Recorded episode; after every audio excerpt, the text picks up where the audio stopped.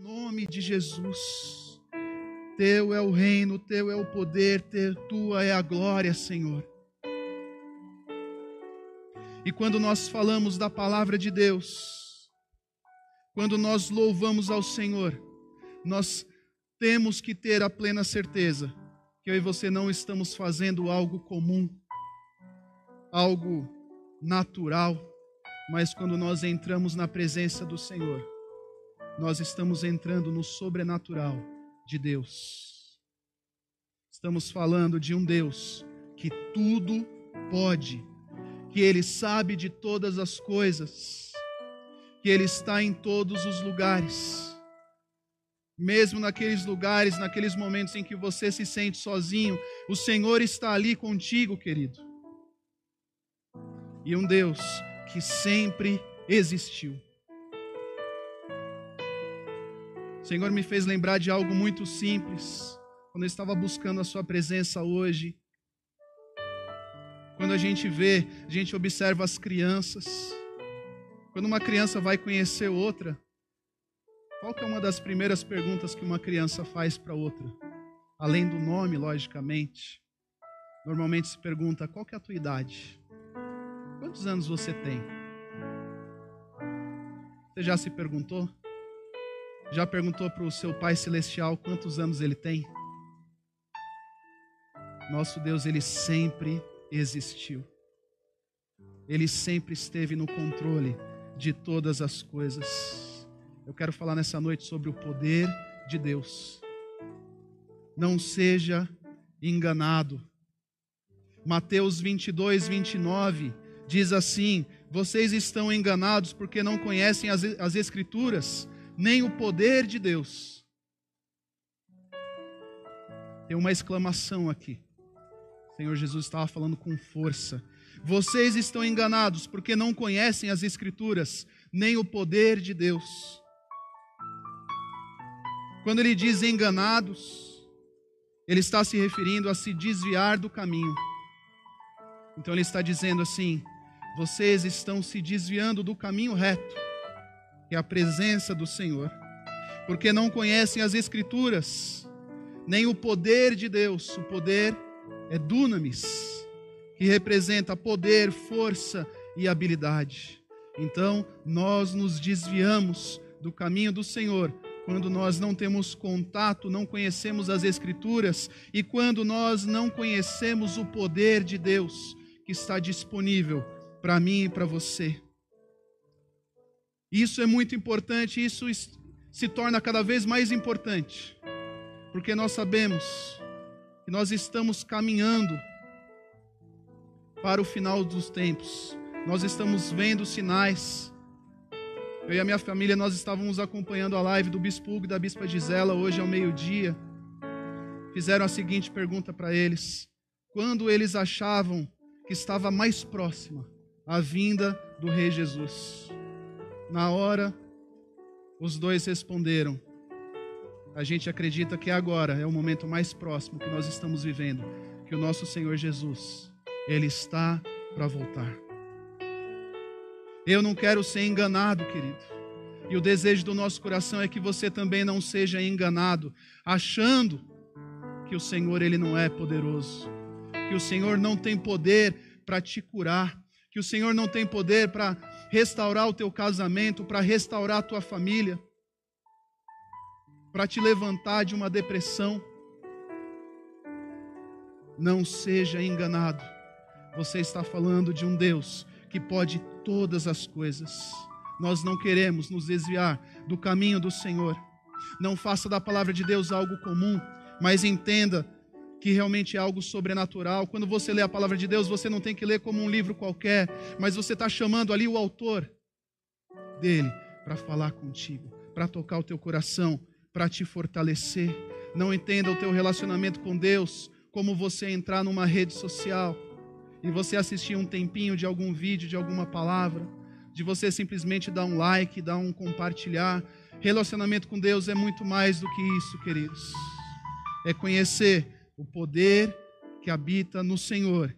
E se o Espírito Santo de Deus, ele habita dentro de você, então você tem poder, a tua voz tem poder, você tem autoridade para profetizar para mudar a tua história, para mudar a tua realidade, em nome de Jesus.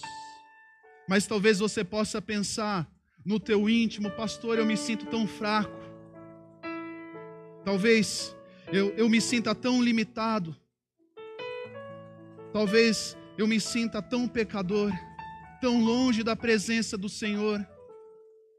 Imagino que Paulo, quando ele escreveu para os Coríntios, ele também estava se sentindo dessa forma. Lá em 2 Coríntios 12, a partir do 7. Para impedir que eu me exaltasse por causa da grandeza dessas revelações, foi-me dado um espírito na carne, um mensageiro de Satanás, para me atormentar. Três vezes roguei ao Senhor que o tirasse de mim, mas ele me disse: Minha graça é suficiente para você, pois o meu poder se aperfeiçoa na fraqueza.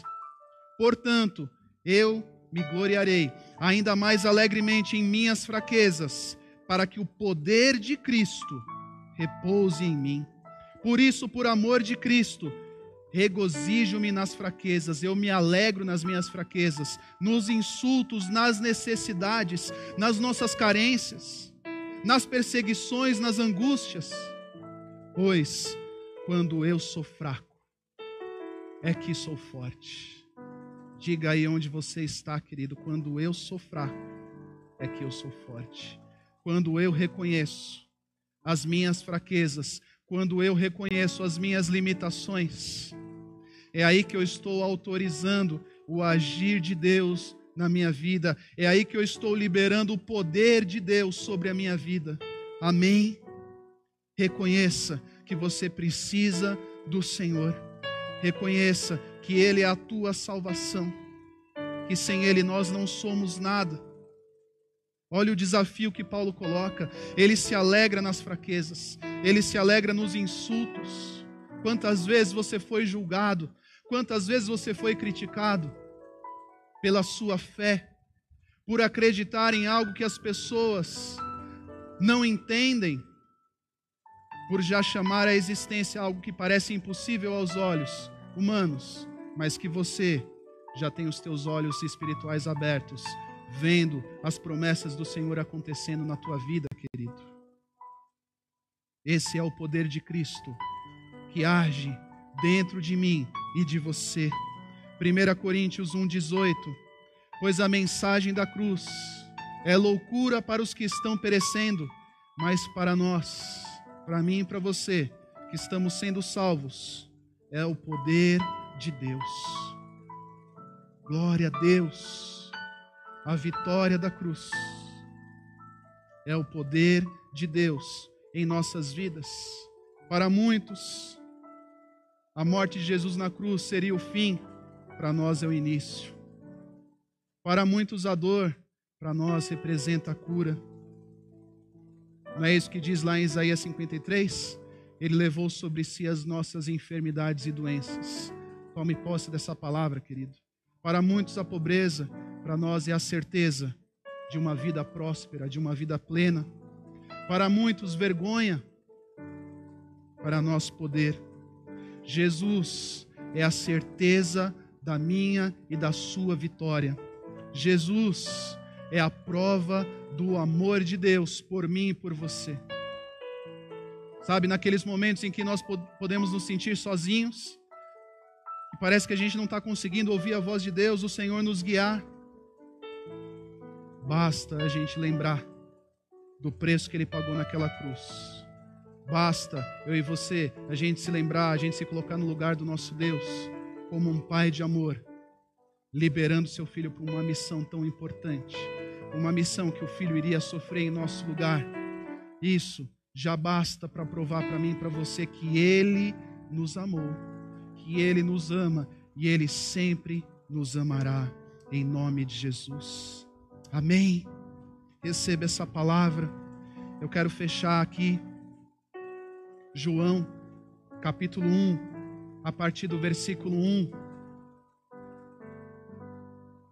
Nós vemos toda a conexão do plano, do propósito do Senhor.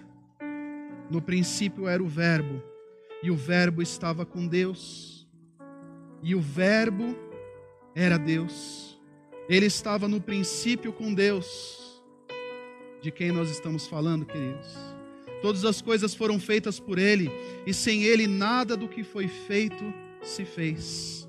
Nele estava a vida, e a vida era a luz dos homens. E a luz resplandece nas trevas, e as trevas não a compreenderam.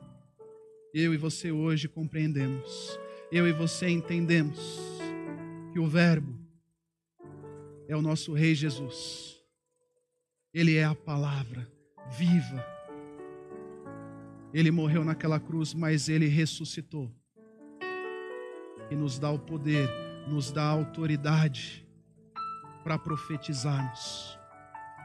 Olhe para cada área da sua vida nessa noite. Olhe para os lugares onde você está incomodado.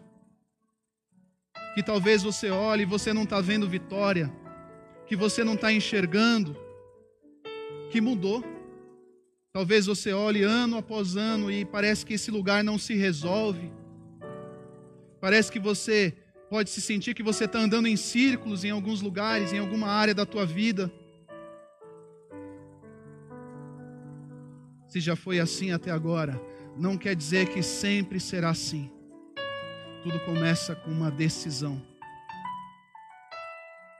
de acreditar no poder de Deus, representado em Cristo Jesus, que morreu na cruz por nós, tomou as chaves do inferno. Ele é poderoso para mudar a tua história, ele é poderoso para mudar a tua realidade. Quando ele diz: Vocês estão enganados porque não conhecem as Escrituras nem o poder de Deus. Então, se Jesus é o Verbo, se Jesus representa a palavra de Deus. Também, no meu olhar, ele estava dizendo assim: vocês estão enganados porque vocês não me conhecem e vocês também não conhecem o poder que habita no trono do meu Pai celestial. Se você acredita no Senhor, então você acredita no poder de Deus. É hora de você tirar todo o pensamento negativo, todos os preconceitos que você tem em relação ao teu Pai celestial. É hora de você mudar a tua forma de pensar, é o que diz em Romanos 12. Eu te desafio hoje a você renovar a tua mente. Deixar de pensar de forma negativa, achar que não vai acontecer, que não vai dar certo. Quando eu e você fazemos isso, nós estamos limitando o agir de Deus. Se da minha boca eu já digo que não vai acontecer, que não vai dar certo, como o Senhor pode agir na minha vida? Eu te chamo nessa noite para você ter fé no teu Deus, porque o nosso Deus, ele é poderoso. Jesus ele fala com uma expressão: vocês estão enganados. Não seja enganado pelo mundo, dizendo que a Bíblia é um livro qualquer dizendo que o teu Deus não existe, não seja enganado por essas vozes, por vozes de desânimo, de frustração, de derrotas. A única verdade está na palavra de Deus. A palavra do Senhor diz: E conhecereis a verdade, e a verdade vos libertará. Que a verdade do Senhor